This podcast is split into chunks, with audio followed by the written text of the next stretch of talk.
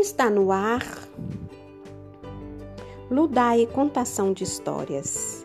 E este é mais um episódio da série Na Hora do Adeus. E neste capítulo iremos falar sobre grave comprometimento. Fala sobre uma pessoa que, enquanto esteve aqui na Terra, era matador profissional. Gente, olha só para vocês verem que compromisso que essa pessoa tem. Então, vamos ver como foi sua morte e como ele ficou no plano espiritual? Então, vamos à história?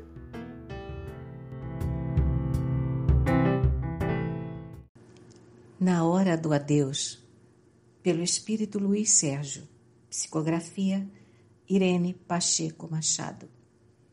Capítulo 11 Grave comprometimento. Encontrávamos agora em um cemitério onde apenas dez pessoas davam adeus a Roberto. Se na parte física, poucos, na parte espiritual, eram tantos que, para aproximarmos, tivemos de vencer a multidão. Quem é ele, Henrico? Um matador profissional, um homem que se alimentou de ódio. É inacreditável o que fazem os sanguinários profissionais como pode um ser humano chegar a matar 200 pessoas? Levei um susto. Pelo amor de Deus, o que estamos fazendo aqui? Pensei que o Luiz Sérgio que conheço gostaria de contar seus leitores o que acontece com um espírito tão comprometido como o de Roberto. E ele, onde está? Aí vemos apenas o seu corpo físico Assim podemos chamar a um corpo deformado por várias perfurações a bala. Se você aguçar sua sensibilidade, vai encontrar o espírito do Roberto. Eu tudo fazia para vê-lo, mas a minha curiosidade não me permitia enxergá-lo. E quando consegui, levei outro susto. Roberto apresentava um corpo físico forte, musculoso, com mais ou menos um metro e oitenta de altura. Ali, enleado a seu físico, havia uma massa perispiritual disforme que rugia de ódio. Henrico, como pode isso acontecer? Roberto perdeu a forma perispiritual. Então o espírito retroage? indagou Plácido. O espírito de Roberto jamais perecerá, pois Deus o criou para uma chama eterna. Entretanto, a sua veste, o perispírito, foi sendo rasgada a cada ação má cometida. Respondeu-lhe Henrico. E como ele vai andar? Não vejo suas pernas, nem seus pés. Irmãos, quando estamos encarnados, o perispírito serve de intermediário entre o espírito e a matéria, transmitindo ao espírito as impressões dos sentidos físicos e comunicando ao corpo as vontades do espírito. Quando morre o corpo físico, o perispírito dele se desprende, mas continua servindo ao espírito, pois é como seu intermediário para com os planos espiritual e material. Sendo o perispírito maleável, as ações do Espírito são nele refletidas. Não esqueçamos que Roberto levou à morte física a mais de 200 pessoas. O seu perispírito, a cada má ação, foi violentado, chegando à condição que se encontra hoje, totalmente disforme.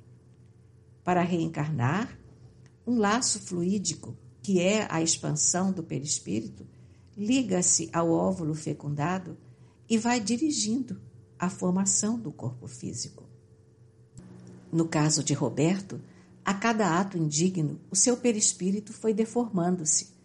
Ao reencarnarmos, muitas vezes voltamos com algumas lesões no perispírito que no corpo físico se refletirão como doença ou deformidade.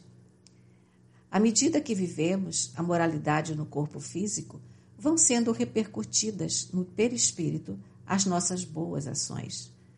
Com Roberto deu-se o contrário. Ele só plasmou ódio no seu perispírito e hoje nem forma tem.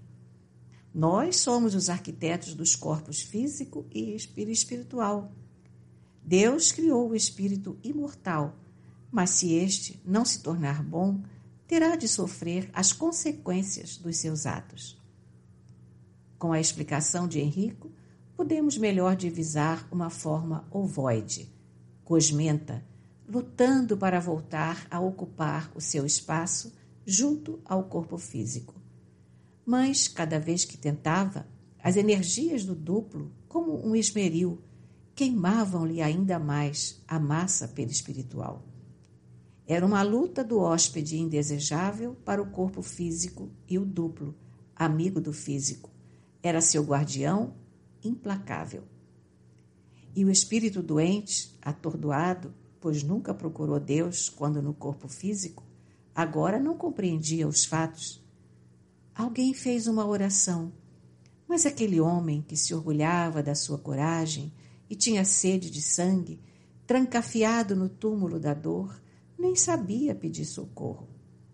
Os fios que ligam os corpos embaraçados não tinham condição de se acomodar.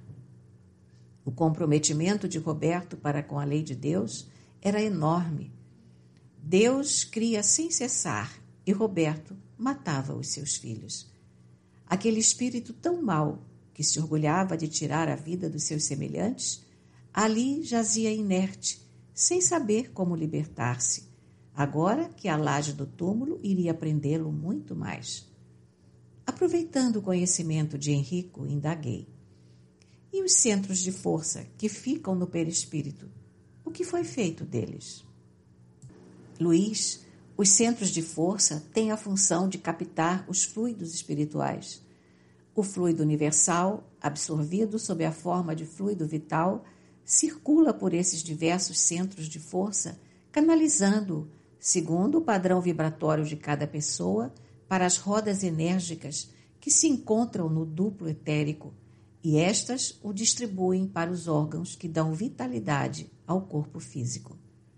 Quando a nossa mente, por atos contrários à lei divina, prejudica essa harmonia, o perispírito sofre a agressão e vai se deformando, porque a ação desequilibrante atinge os centros de força. No homem embrutecido, eles se desajustam, vivendo o corpo físico quase totalmente das reservas energéticas do duplo, os centros de força vão compensando um ou descarregando o outro, enquanto o espírito desequilibrado vai cometendo seus desatinos. Quando chega o desencarne, o perispírito está deformado. As chamadas paz dos centros de força apresentam-se tão danificadas que dificilmente podemos divisá-las. Deus é quem está castigando Roberto? Claro que não. Ele é que não aproveitou o tesouro da reencarnação e usou mal a sua mente, destruindo tudo o que Deus planejou para ele. O espírito de Roberto debatia-se como se estivesse sem ar. Podemos ajudá-lo?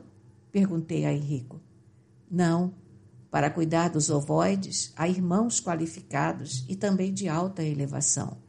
Só esses espíritos têm condição de prestar ajuda a doentes como Roberto. E esses inúmeros espíritos que estão esperando por ele? São as suas vítimas. Mas, no dia em que Roberto puder sair de junto do corpo físico, eles nem o verão. Será uma ação tão rápida dos técnicos que eles, coitados, guardarão o túmulo por muitos dias até perceberem que Roberto foi levado para a chamada colônia da segunda morte. Segunda morte? Explique-nos, sim. Roberto foi assassinado e seu corpo material ficará na terra, voltará ao pó, mas ele era tão escravo do corpo físico que, quando for retirado, sentirá como se tivesse morrido outra vez e buscará desesperadamente o físico como se este fosse o seu dono. Existem mais casos como o de Roberto? Existem, mas, graças a Deus, não são tantos os que deformam o seu perispírito, como vemos o de Roberto. Olhei a família que dali se retirava e ainda fitei aquele espírito, temido até pelas autoridades, todo enrolado, mas parecendo um limai. Busquei seus olhos e constatei que sua cor era meio esverdeada, mas continha tanto ódio que baixei a cabeça e orei. A boca, imensa, apenas compunha aquele disco informe. Como pode um ser deformar o seu perispírito dessa maneira? Quanto tempo ele aí ficará? indagou Pamela. Até dispersar um pouco mais seu fluido vital, respondeu Henrico. Entretanto, os socorristas o ajudarão nessa tarefa. Fui saindo. Era demais para o meu espírito.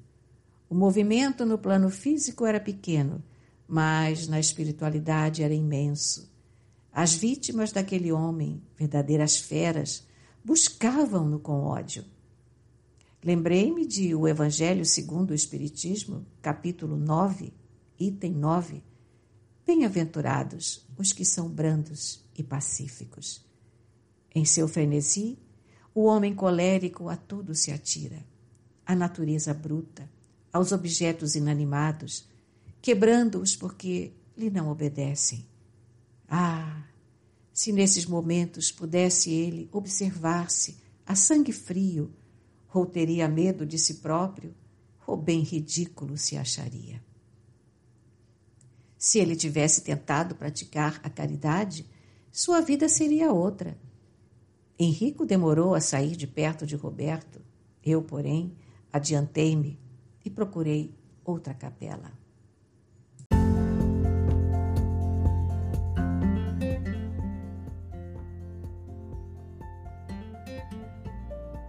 Estamos de volta. Espero que tenham gostado deste capítulo, que nos trouxe mais um aprendizado.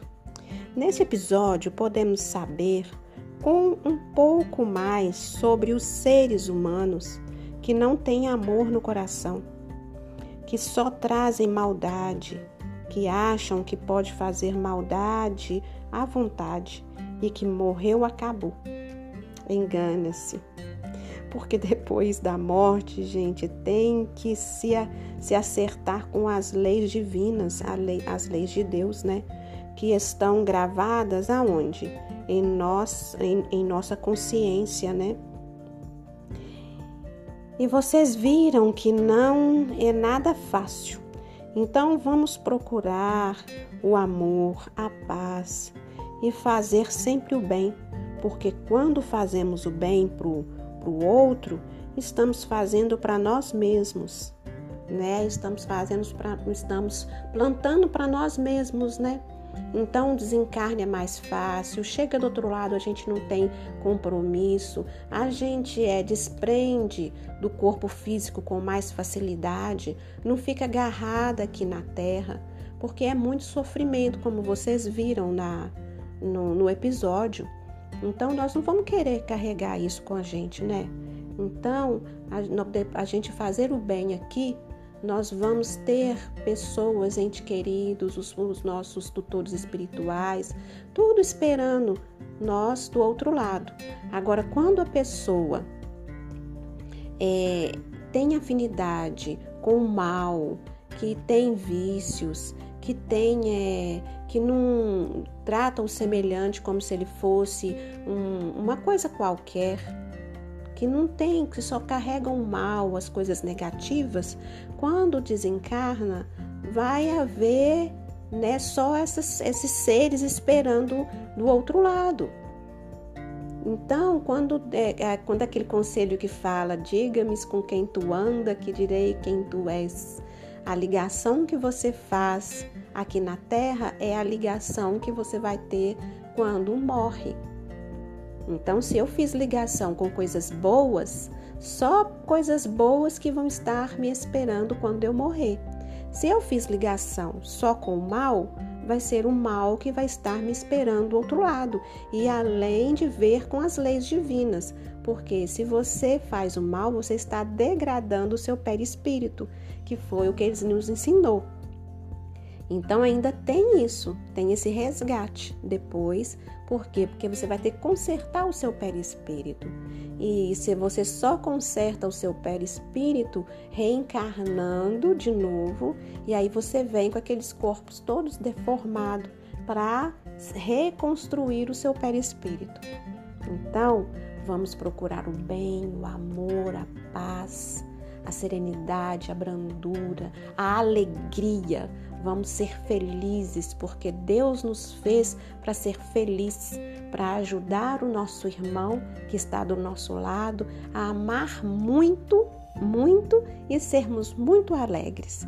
Então, até amanhã. Não deixe de nos seguir aqui o Ludai Contação de Histórias. Não deixe de curtir e até amanhã com mais um episódio na hora do adeus ou na hora da morte.